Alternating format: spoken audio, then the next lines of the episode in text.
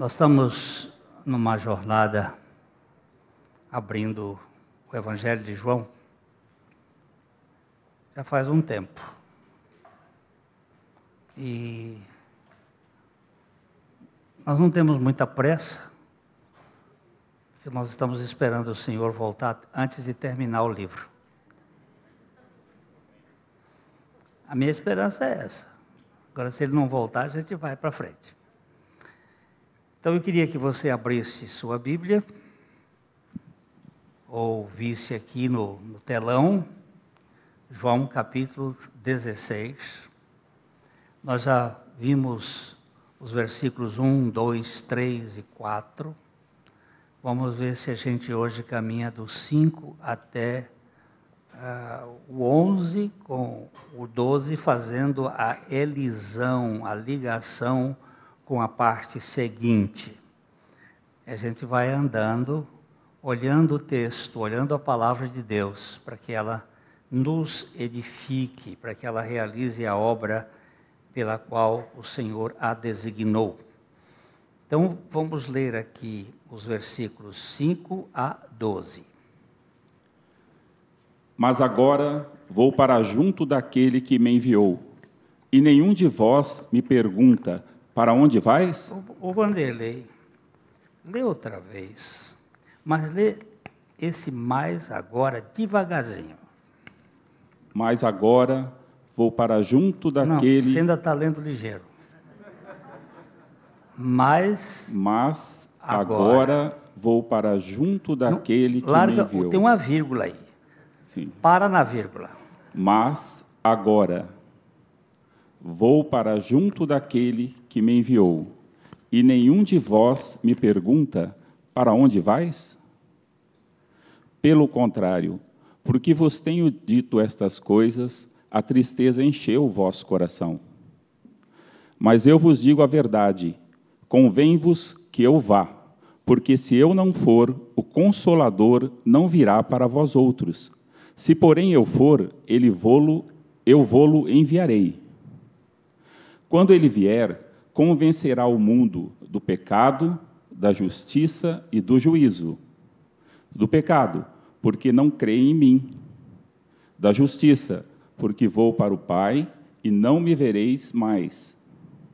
Do juízo, porque o príncipe deste mundo já está julgado. Tenho ainda muito que vos dizer, mas vós não podeis suportar agora. É. Nosso Pai, tira as escamas dos nossos olhos, como tiraste dos olhos de Paulo, e dá-nos a revelação da pessoa do teu filho. Fala conosco esta noite pela tua palavra e pelo teu espírito.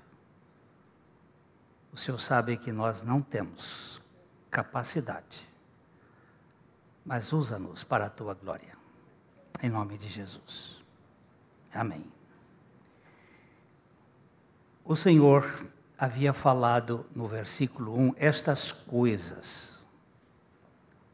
Estas coisas eu tenho falado para que não tropeceis. Esse é o versículo 1. E nós vimos aqui que coisas eram estas. Algumas, a traição de Judas, a negação de Pedro, a ignorância sobre o Espírito Santo. E ele fez uma série de afirmações. Essas coisas eu estou dizendo para que vocês não tropecem, não apostatem, não virem as costas para o Evangelho. Jesus estava advertindo os seus discípulos sobre as perseguições que viriam, a fim de que essas perseguições não abalassem a fé deles. No verso 2, ele diz que eles iriam ser expulsos das sinagogas, e nós falamos aqui que a sinagoga era o local mais importante do povo judeu. Era ali que se reuniam as pessoas. Os homens da cidade, e não podia ter casamento se não pertencesse, à sinagoga, não tinha negócio. Uma pessoa expulsa da sinagoga era um pária. E Jesus está dizendo: vocês vão ser expulsos da sinagoga. Vocês não vão ter lugar aqui. A perseguição virá e, e vocês vão sofrer muito. Nós contamos aqui o exemplo de Paulo, que foi um perseguidor terrível dos judeus, dos cristãos, matava e. No versículo 3, ele, ele diz: eles fazem isso porque eles ignoram o Pai, eles não conhecem o Pai. É, esse é o grande conhecimento, o conhecimento do Pai e do Filho. A vida eterna é esta, que te conheçam a ti como o único Deus verdadeiro e ao teu filho a quem tu enviaste. E, e ele está dizendo que os governantes de Israel eram responsáveis por essa ignorância. Eles não conheciam nem o pai, nem o filho.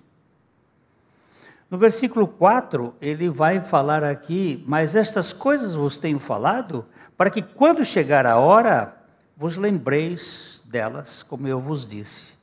Eu vou contar para vocês, que é para vocês acharem que isso aqui não é um episódio é, casual, não vai acontecer. Eu quero deixar vocês alertas e quero que vocês fiquem sabendo que a fé cristã não é um negócio simples. Vocês vão ser perseguidos. O mundo odeia vocês. E não tem acordo. Não tem acordo. Não vai ter um tempo mais brando do que outro. É, ele disse: Essas coisas eu não disse no princípio, porque eu estava com vocês. E enquanto ele estava com os discípulos, eles não corriam grande perigo, porque Jesus suportava toda a perseguição que iria contra eles sobre ele mesmo. Então ele disse: Olha, eu não falei, mas agora eu vou falar. Eu quero falar agora, porque eu vou sair. E, e quando chega no verso 5, então ele diz: Mas agora vou para aquele que me enviou. E nenhum de vocês me pergunta: Para onde o senhor vai? Parece que aqui tem uma contradição. Porque os discípulos já tinham perguntado para ele. Se você der uma voltinha aí, Vanderlei, é em João capítulo 13, versículo 36, é, 13, 36. Perguntou-lhe Simão Pedro: Senhor, para onde vais? Respondeu Jesus: Para onde vou, não podes seguir agora, não podes seguir agora. Mais tarde, porém, me seguirás. Parece que Jesus não estava sendo sincero com eles, não. Porque eles já tinham perguntado para onde vais. Ou então aqui tem uma pegadinha.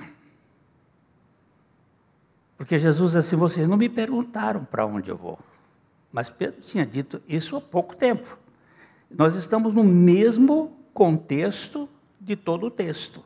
Ele começa no capítulo 13 e vai até o capítulo 17. É o mesmo contexto, é o mesmo ambiente, é o mesmo momento. Ou então tem alguma coisa aqui que a gente precisa chamar atenção. Vamos dar uma olhadinha também no capítulo 14, versículo 5. Né? Ele, ele diz assim: Vocês até agora não me perguntaram para onde eu vou. E o que, que é isso aqui? Disse-lhe Tomé: Senhor, não sabemos para onde vais. Como saber o caminho? O que, o que Jesus quis dizer no versículo 5? O que, que ele quis dizer? Mas agora vou para junto daquele que me enviou, e nenhum de vós me pergunta para onde vais.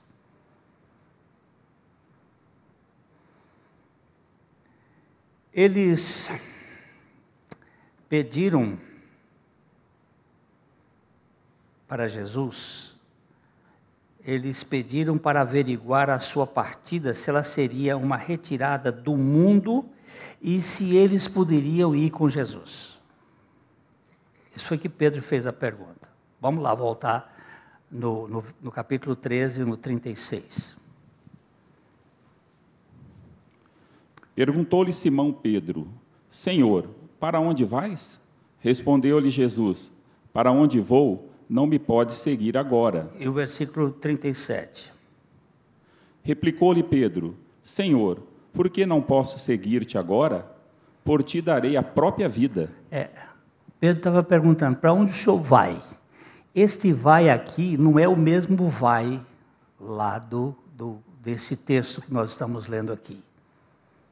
Porque eles estavam pensando que Jesus ia fugir de Jerusalém, ia fugir, sair do povo de Israel, ia para os gregos, ia talvez para o mundo helenista, ia para um outro lugar para começar de novo o seu projeto, porque eles estavam acreditando num reino aqui na terra.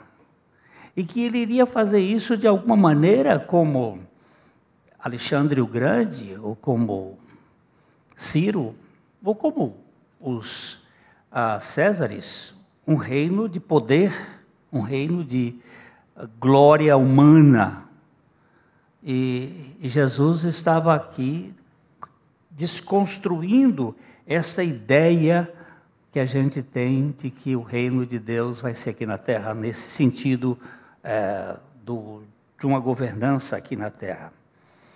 Eles pediam que Jesus. É, é, a pergunta que Jesus sugere refere-se ao lugar para o qual ele estava para viajar, sendo este lugar a casa do Pai Celestial.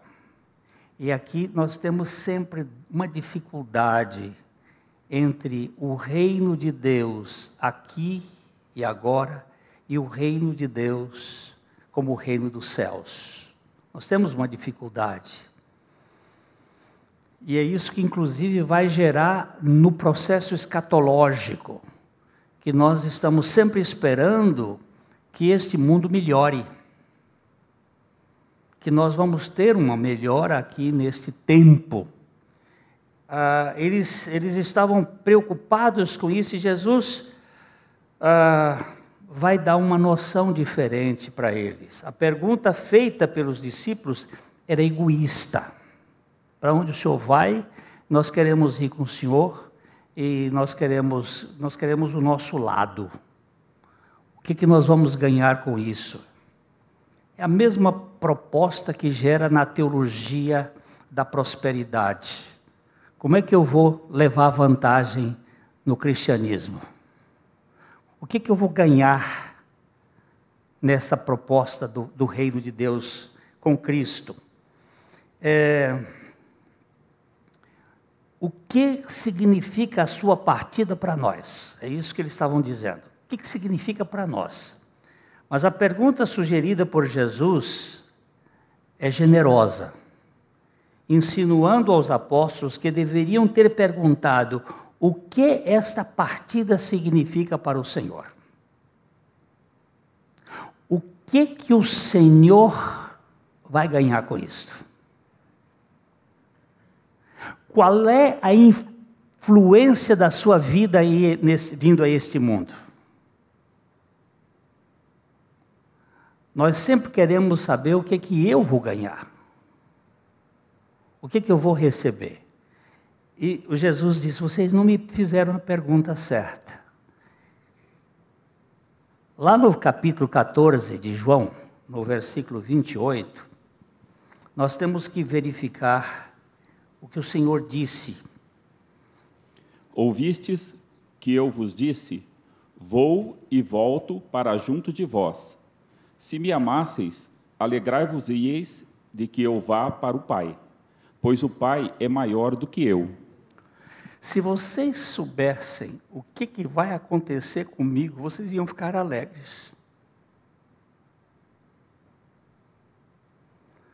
Eu tenho uma impressão que nós, quando vamos tomar a ceia do Senhor, ficamos com aquela cara de velório. Todo mundo. Nós não temos a noção de que a morte de Jesus tem a ver com alegria e com uma quebra de paradigma. O escritor aos Hebreus, quando ele faz uma análise do pecado, ele primeiro ele fala que tem uma galeria imensa de gente de fé. Ele começa lá com Abel e passa por Noé, por, por Enoque, Noé, e vem pelos patriarcas, e vem, e vai, e chega. Aí diz assim: Olha, nós temos a rodear uma tão grande nuvem de testemunhas, e nós precisamos nos desembaraçar do pecado que tenazmente nos assedia. E ele diz uma coisa, olhando para quem? Capítulo, Hebreus capítulo 12, versículo 2 este olhar aqui, olhando para quem? Olhando firmemente para o Autor e Consumador da fé, Jesus, o qual, em troca de, da alegria que lhe estava proposta, suportou a cruz, não fazendo caso da ignomínia, e está assentado à destra do trono de Deus. Gente, olha aqui, olhando, olhando, olhando firmemente para o autor e o consumador da fé. Primeiro ponto que eu quero chamar a atenção aqui. Fé não é um sentimento humano, não é uma realidade do homem adâmico. O homem adâmico não tem fé. Ele pode ter pensamento positivo, ele pode ter é, capacidade de fazer avaliações das leis de causa e efeito, mas fé vem pelo ouvir da palavra de Deus. A fé é o firme fundamento das coisas que se esperam e a prova ou a convicção dos fatos que não se veem. A fé é um, uma realidade proveniente de Jesus. Ele é o autor e ele é o executivo da fé. E ele diz assim: olhando firmemente para Jesus, o autor e o consumador da fé, o qual em troca da alegria suportou a cruz.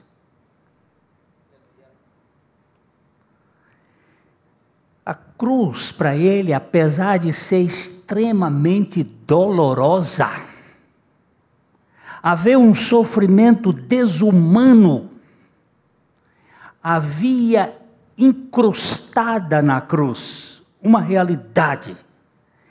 Eu vim para libertar um povo da escravidão do pecado.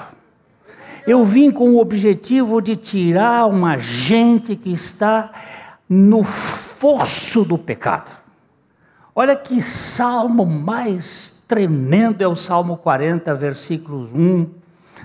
Esse salmo me, apanhou essa madrugada enquanto eu orava, o Senhor me levou lá, eu fiquei assim, indo para lá e para cá, mas o versículo 1 que ele diz: Esperei confiadamente pelo Senhor, ele se inclinou para mim e me ouviu quando clamei por socorro. Esse se inclinou, isso aqui está falando da sua encarnação.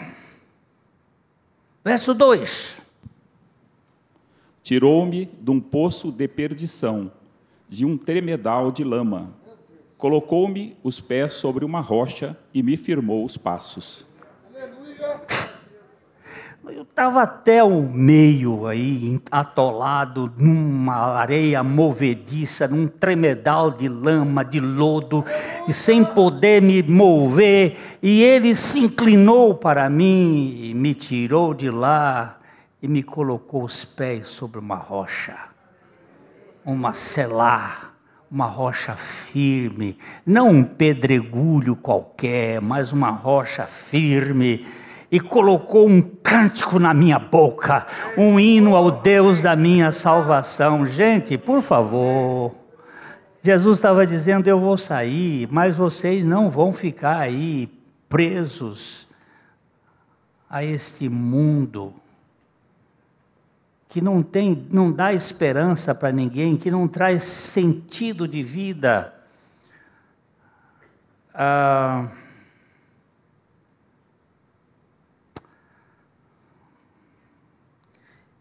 eu volto para junto de, de, do meu pai, volto e se me amasseis, alegrar-vos-ias de que eu vá para o pai.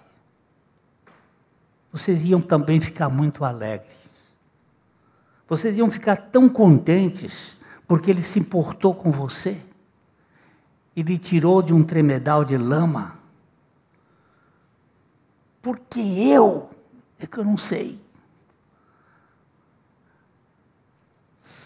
C.S. Lewis, aquele escritor do, das Crônicas de Nárnia, ele tem uma frase assim. Perguntaram para ele por que, que os cristãos sofrem. Por que, que alguns cristãos sofrem tanto? Ele disse: Eu não sei, eu só tenho problemas é com aqueles que não sofrem. Problema não é porque eles sofrem, porque não sofrem, porque este mundo é um mundo de torturas e de lutas. Se não houver sofrimento na sua vida, desconfie da sua fé. Desconfie. Vocês deviam estar contentes por causa desta alegria da salvação. E ele está falando assim: olha, se eu não for, o Espírito Santo não vem. E se ele não vier, o que será de nós? O que é reino de Deus? O que é o reino de Deus? Romanos capítulo 14, verso 17 mesmo do ponto de vista egoísta, os apóstolos teriam motivos para se regozijar por causa da vantagem que caberia a eles por meio da partida do Senhor, pois esta partida resultaria sim no advento do, do Espírito Santo, e o advento do Espírito Santo é a consumação do reino de Deus com alegria na terra. Romanos 14, 17. Porque o reino de Deus não é comida nem bebida, mas justiça e paz e alegria no Espírito Santo. O que, que é o reino de Deus? Não é comida nem bebida. É bom a gente ir a uma festa a festa do casamento que Jesus realizou em Caná da Galileia, estava lá faltando vinho, ele transformou água em vinho, teve festa, mas ele disse: "O reino de Deus não é comida nem bebida, mas é Mas é justiça. Mas é paz. Porque o efeito da justiça é a paz. E o efeito da justiça e a paz é a alegria no Espírito Santo. É a alegria no Espírito Santo. Quando ele vier, aí Jesus vai dizer assim: Eu vou partir, eu vou sair. E é, vocês deviam fazer festa pela minha partida. Porque quando ele vier, o que, que diz o versículo 8? Quando ele vier, convencerá o mundo do pecado, da justiça e do juízo. Quando ele vier, ele convencerá o mundo do pecado, da justiça e do juízo. O que é convencer? Do ponto de vista etimológico, convencer vencer com. Convencer ele vai vencer juntamente com aqueles que vão experimentar a, a, a vitória. A vitória dele será a nossa vitória. Ele vai convencer o homem, mas é, é, é, aqui o sentido mais, mais interessante é o seguinte: é mostrar para alguém sua falta sua inadequação. Porque o pecado nos tornou soberbos. nos tornou arrogantes. Então, esse convencimento do Espírito Santo é tornar, mostrar a alguém sua falta e exigir uma explicação. É isso que este termo significa. Ele vai convencer. Aqui nós vemos Jesus com três uh, realidades: Jesus como o Salvador do mundo, como redentor do pecador e como o juiz do príncipe deste mundo. Ele aparece que quando ele vier convencerá o mundo do pecado. O que é pecado? O que é pecado?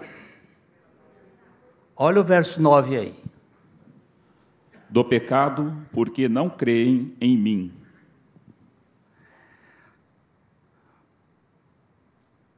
Quantos pecados Davi cometeu? Faça um, uma seleção dos pecados de Davi.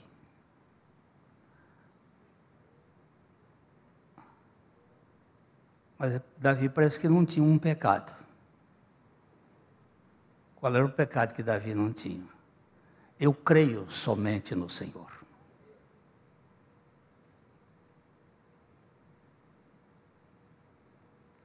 esse pecado é o pecado que leva a pessoa para o inferno.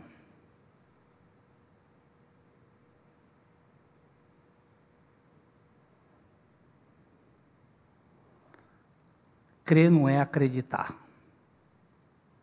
Tem muita gente que acredita. Crer é desistir de você está junto. Crença, fé e arrependimento. É desistir de você e depender totalmente do Senhor. Totalmente.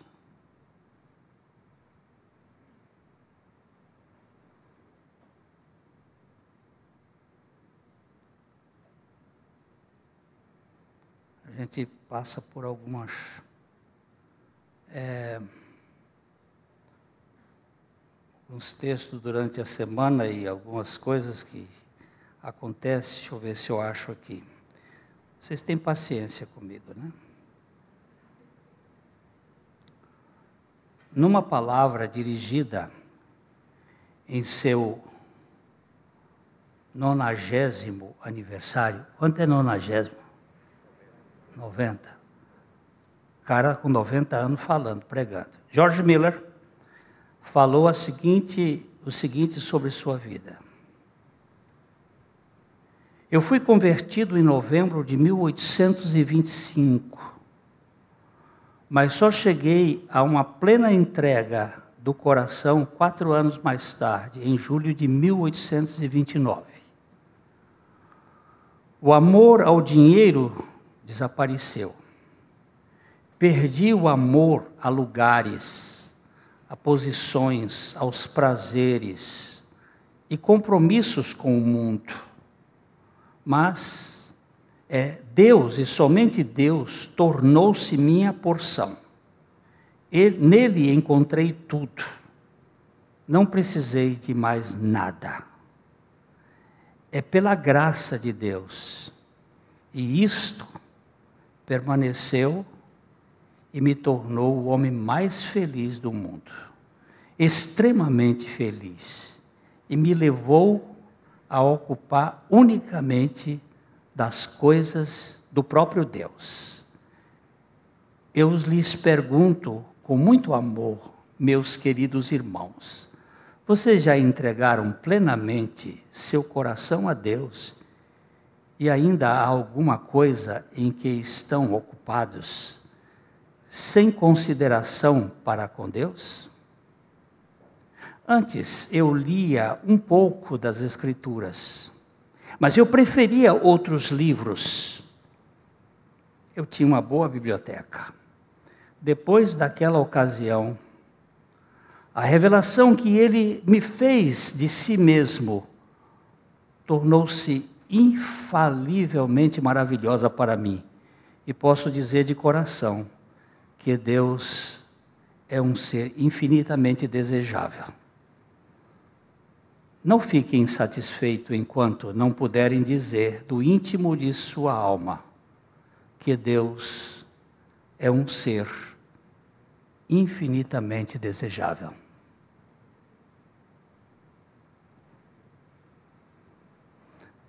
Não quero outra coisa. Eu assinei embaixo com o pastor que me mandou isso. Eu também quero isso para mim. Crer em Jesus Cristo não é simplesmente acreditar em Jesus Cristo.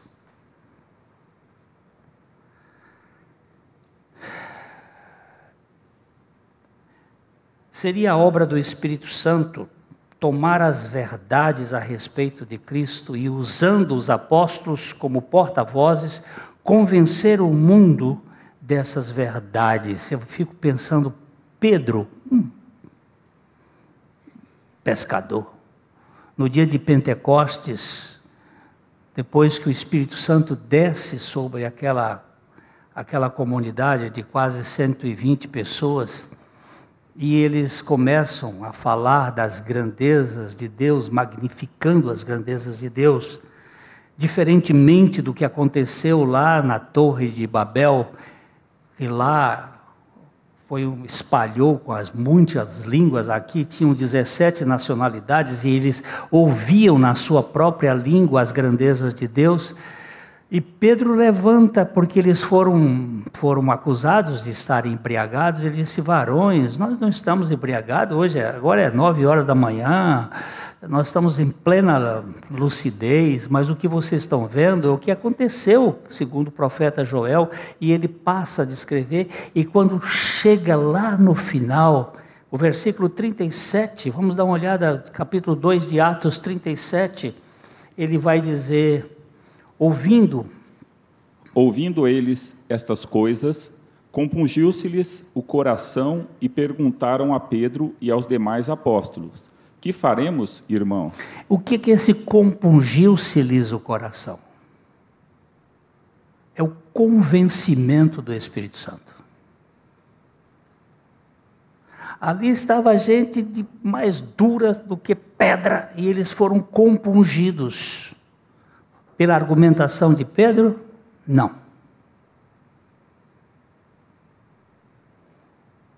Pelo convencimento do Espírito Santo. Foi o Espírito Santo que convenceu. É... O pecado.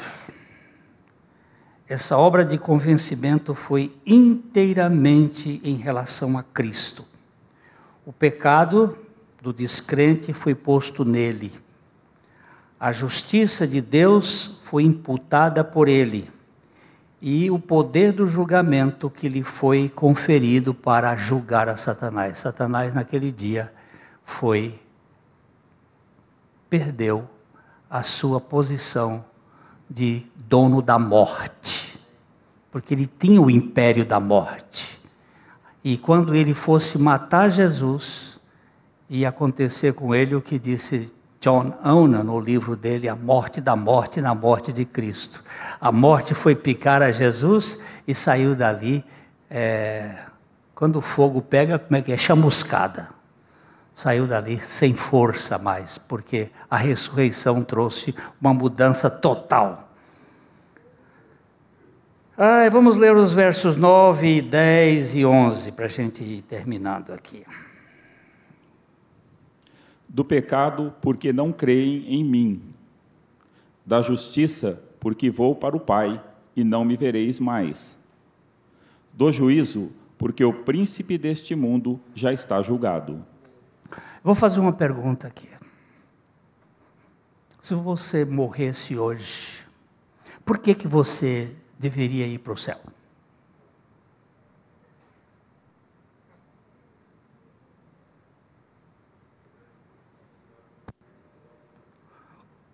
Por que você deveria ir para o céu?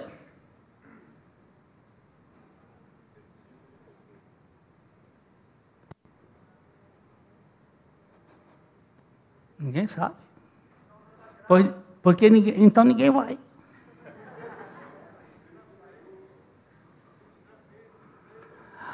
Ah, eu, eu já eu tenho feito essa pergunta. Ah, é porque eu sempre fui, fui da igreja. Ok? Gato que nasce no forno não é bolo.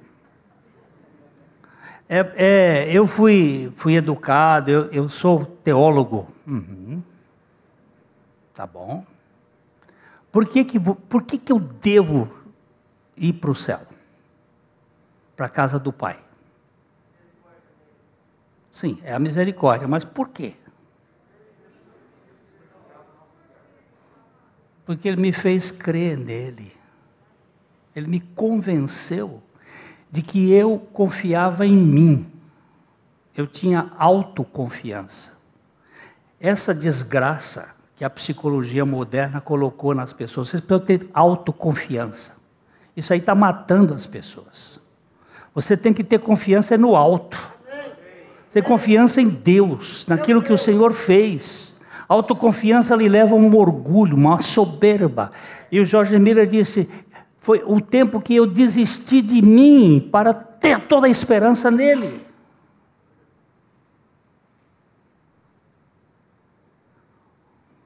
O menor pecado é um pecado para a morte.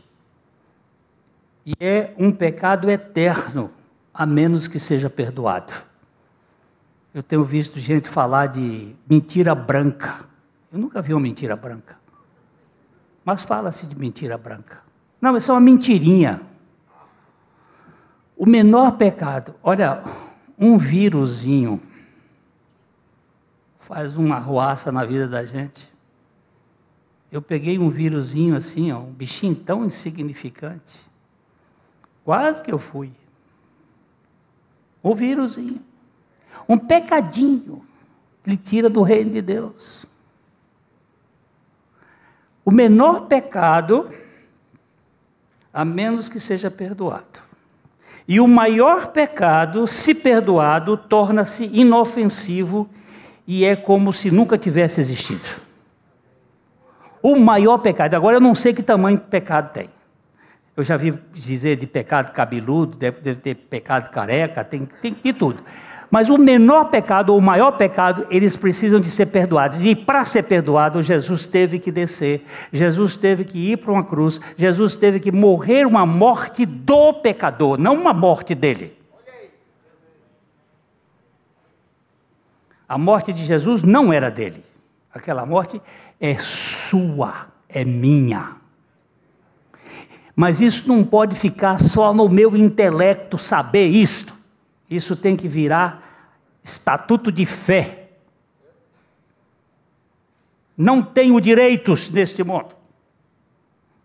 Eu estou crucificado com Cristo, não vivo mais, é Cristo que vive em mim. Até que o mundo seja convencido desta grande verdade, não sentirá necessidade do Evangelho.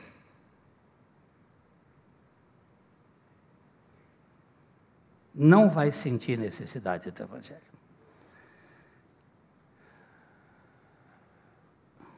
Eu já encontrei gente que diz: não, isso para mim não tem sentido nenhum.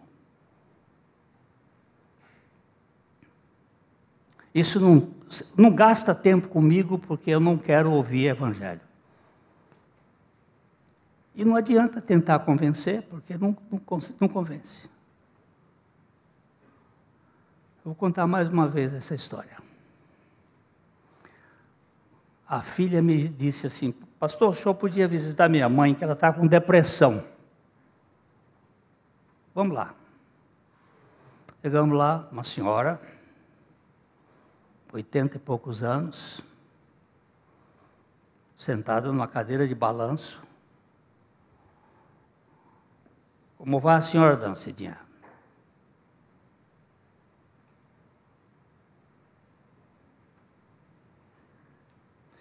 Tudo bem com a senhora? Nada, nada. Tinha sinal de vida. Liguei para cá, falei com a secretária, disse: Des, desmarca tudo que eu tiver de compromisso, que eu hoje vou ficar com essa mulher até ela virar gente. Porque está uma defunta aqui dentro. Aí eu disse para a moça que trabalhava lá, Dindinha, arranja uma cadeira de balanço, tem outra aqui? Diz, tem, me arranja que eu vou ficar aqui. Botei a cadeira de balanço na frente dela. E ela balançava para lá e eu balançava para cá. Um descia o outro subia. E aí o tempo foi passando, passando. Mais de hora, ela se levantou, foi lá no quarto. E voltou com um crucifixo, mais ou menos assim, uns 80 centímetros. Um crucifixo de prata. Prata. Estou falando coisinha de pintura de prata, não. Prata de lei, prata pesada. Chegou, jogou no meu colo. Eu olhei aquele crucifixo e disse: Dona Cidinha, que obra de arte extraordinária, Dona Cidinha. O senhor gostou? Eu disse: Que obra de arte maravilhosa, mas e é pesado, pesa uns 5, 6 quilos. É negócio pesado. É, meu pai trouxe da da de Roma, ela foi benzido, ele foi benzido na cripta de Santa Mônica pelo Papa fulano de tal e PPP. Eu disse, Dona Cidinha, que coisa extraordinária. Mas aqui tem uma coisa errada, Dona Cidinha. O quê? A cabeça. E o que é que tem a cabeça? Essa cabeça está errada. É a cabeça de Jesus. Eu digo, pois é, aí onde está o problema. Qual é o problema? Eu vou na rua com o seu filho e aí eu mato uma pessoa. A polícia vem e eu digo: quem matou foi Fulano, seu filho. E ele é preso. E ele agora vai ser julgado. Não é justo! Eu digo: ah, não é justo, por quê? Porque foi você que matou. E ela agora saiu da, da porque quando você provoca o depressivo, ele sai logo. Não é justo. Digo, tá bom. Quem que devia morrer? Era você. Eu digo, quem é que é o pecador? A senhora? Eu não sou pecadora. Ah, a senhora nunca pecou? Não. Muito bem. Que beleza. Estou diante da primeira impecável da face da terra. Escuta uma coisa, a senhora nunca mentiu? É, já menti algumas mentirinhas. Ah, mentirinha. Tá bom. A senhora nunca desejou mal para ninguém? Ah, já. A senhora nunca cobiçou nada de ninguém? Já, digo, só aqui são três. Nós temos uma infinidade de pecados dentro de nós, Dona Cidinha. A senhora tem uma Bíblia? Ela disse. Tenho. Traz sua Bíblia. Eu estava com a minha, mas eu queria dela. Ela me traz uma Bíblia Barça, daquelas da, da enciclopédia. Pensa numa Bíblia cheia de ácaro. Estava cheia. Eu passei um tempo batendo, tirando a poeira, mas é com essa daqui que nós vamos abrir. Aí fomos, texto por texto. Quando chegamos num pedaço de uma hora e meia estudando os textos, que a morte de Jesus não era uma morte substitutiva apenas. Era substitutiva, sim, mas era inclusiva. Aí Dona Cidinha disse assim: Meu filho, por que nunca me disseram isto? Eu disse: Por ignorância, como eu também não sabia. Eu só fui nascer de novo, já era pastor desta igreja aqui. Eu tinha religião suficiente para me tirar da cadeia, mas eu não tinha evangelho suficiente para me levar para o reino de Deus. Porque você fica dentro da igreja e se acomoda, você fica sendo formatado por determinadas coisas. E ela virou para mim e disse assim: nunca um padre falou isso para mim. Eu digo, eles também não sabem, muita gente não sabe, sabe de religião e de regras. Regras e mais regras, um pouco aqui, um pouco ali, até que se estatalem. E o que a senhora faz agora diante disso? Ela disse, eu creio. Opa, Se eu fosse a senhora, eu mandava, eu ia num ourives e mandava cortar a cabeça dele, desse crucifixo. Eu disse, por quê? Mandava fazer a sua cabeça e colava lá. Para toda vez que a senhora olhar para aquele crucifixo, não ficar pensando que Jesus morreu pela senhora, mas que a senhora olhasse que juntamente com a senhora, com ele, a senhora estava incluída e morreu com ele. Ela disse: Eu só não faço isso porque deve ser um sacrilégio. O sacrilégio é não cortar a cabeça dele. Ela virou e disse assim: Nunca mais eu vou na minha igreja, mas eu também não vou na sua. Aí eu disse: A senhora disse agora, acabou de dizer uma grande besteira. Nem a senhora tem igreja, nem eu tenho igreja. Só quem tem igreja é Jesus. Nós não temos igreja. A igreja é de Cristo. Ele disse: Eu edificarei a minha igreja. E para edificar a igreja, ele tem que nos matar para que nós tenhamos a vida dele. Era isso que Jesus estava dizendo para eles assim. Quando ele vier, ele vai convencer o mundo do pecado, da justiça, que a justiça não é a sua nem a minha, é a justiça dele. É a justiça de Cristo. Eu não tenho justiça, eu tenho injustiça. A minha justiça é trapo de imundícia mas também naquela cruz ele colocou a execração pública, os principados e as potestades e triunfou deles. Ali houve um julgamento contra Satanás. Ele hoje é um ser julgado, o juízo está sobre ele. É...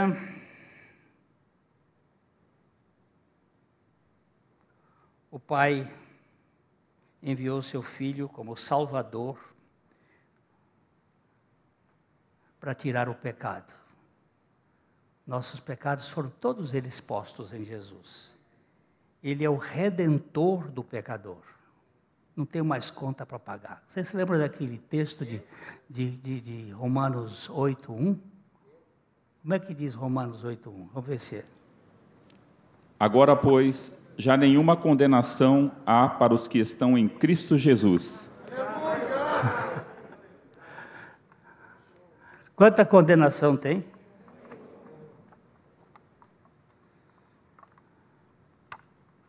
Antigamente tinha uma, uma descida aqui, ó. A gente descia para entrar no meu gabinete ali. O irmão chegou depois do culto. Pastor, para mim não tem mais jeito. Não tem mais jeito. Eu creio hoje, amanhã eu. Não tem mais jeito, pastor. Pastor, o que, que eu faço? Eu digo, vai matar Jesus outra vez. Tem mais jeito, né? Ele, ele não fez a obra dele, não serviu para você. Não tem mais, eu creio agora, não, depois não creio mais. Eu digo, é porque você está crendo, você não está confiando no que ele fez. Meu irmão, pastor, o que, que, eu faço, pastor? Eu digo, vamos entrar ali naquele gabinete. E ele agarrado comigo, e, e chorando, o catarro desceu, e passou para o meu paletó aqui, fez aquela breieira danada. E nós entramos ali, e foi um dia precioso. Um dia maravilhoso. Quando os seus olhos foram abertos pela palavra de Deus para saber que nós não temos nada mais para fazer. Que toda a nossa salvação foi feita plenamente em Cristo Jesus. Que Ele enviou o seu Filho como Salvador do pecado. É o redentor do pecador e é o juiz do adversário. Jesus morreu pagando o preço do pecado, justificando o pecador e imputando a sua justiça e julgando Satã, vencendo a morte pela ressurreição. E nós somos mais do que vencedores por meio daquele que nos amou. Curve sua cabeça agora.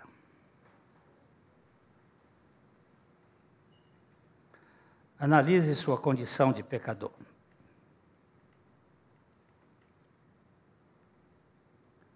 Reconheça Jesus como Salvador, Redentor e Juiz. E se você ainda não entregou-se a Ele, entregue-se ao Senhor.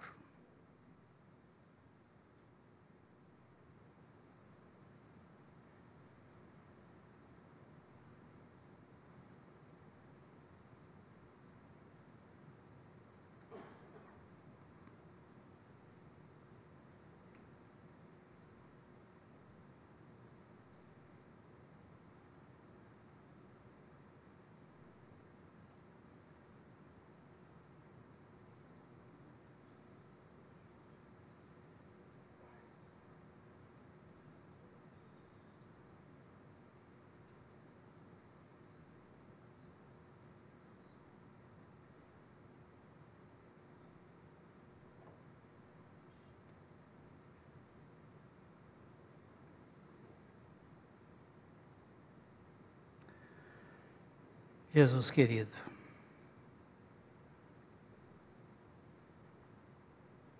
tu és a pedra rejeitada, rejeitada pelos construtores,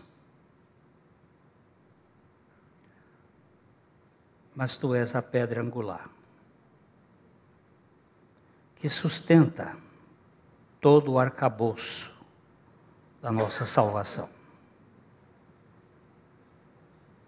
Tua palavra diz que não há salvação em nenhum outro.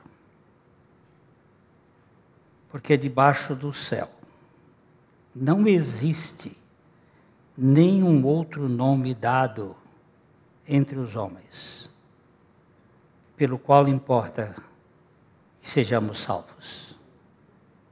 E aqui estamos nós. O Senhor sabe como fazer esta obra por meio do teu Espírito há corações aqui que estão precisando da tua revelação. Trabalha com esses corações. Traga o compungimento do seu coração, para que essas vidas sejam transformadas e vivam na dependência do Senhor, para a glória do Senhor. E é em nome do Senhor que nós oramos. Amém.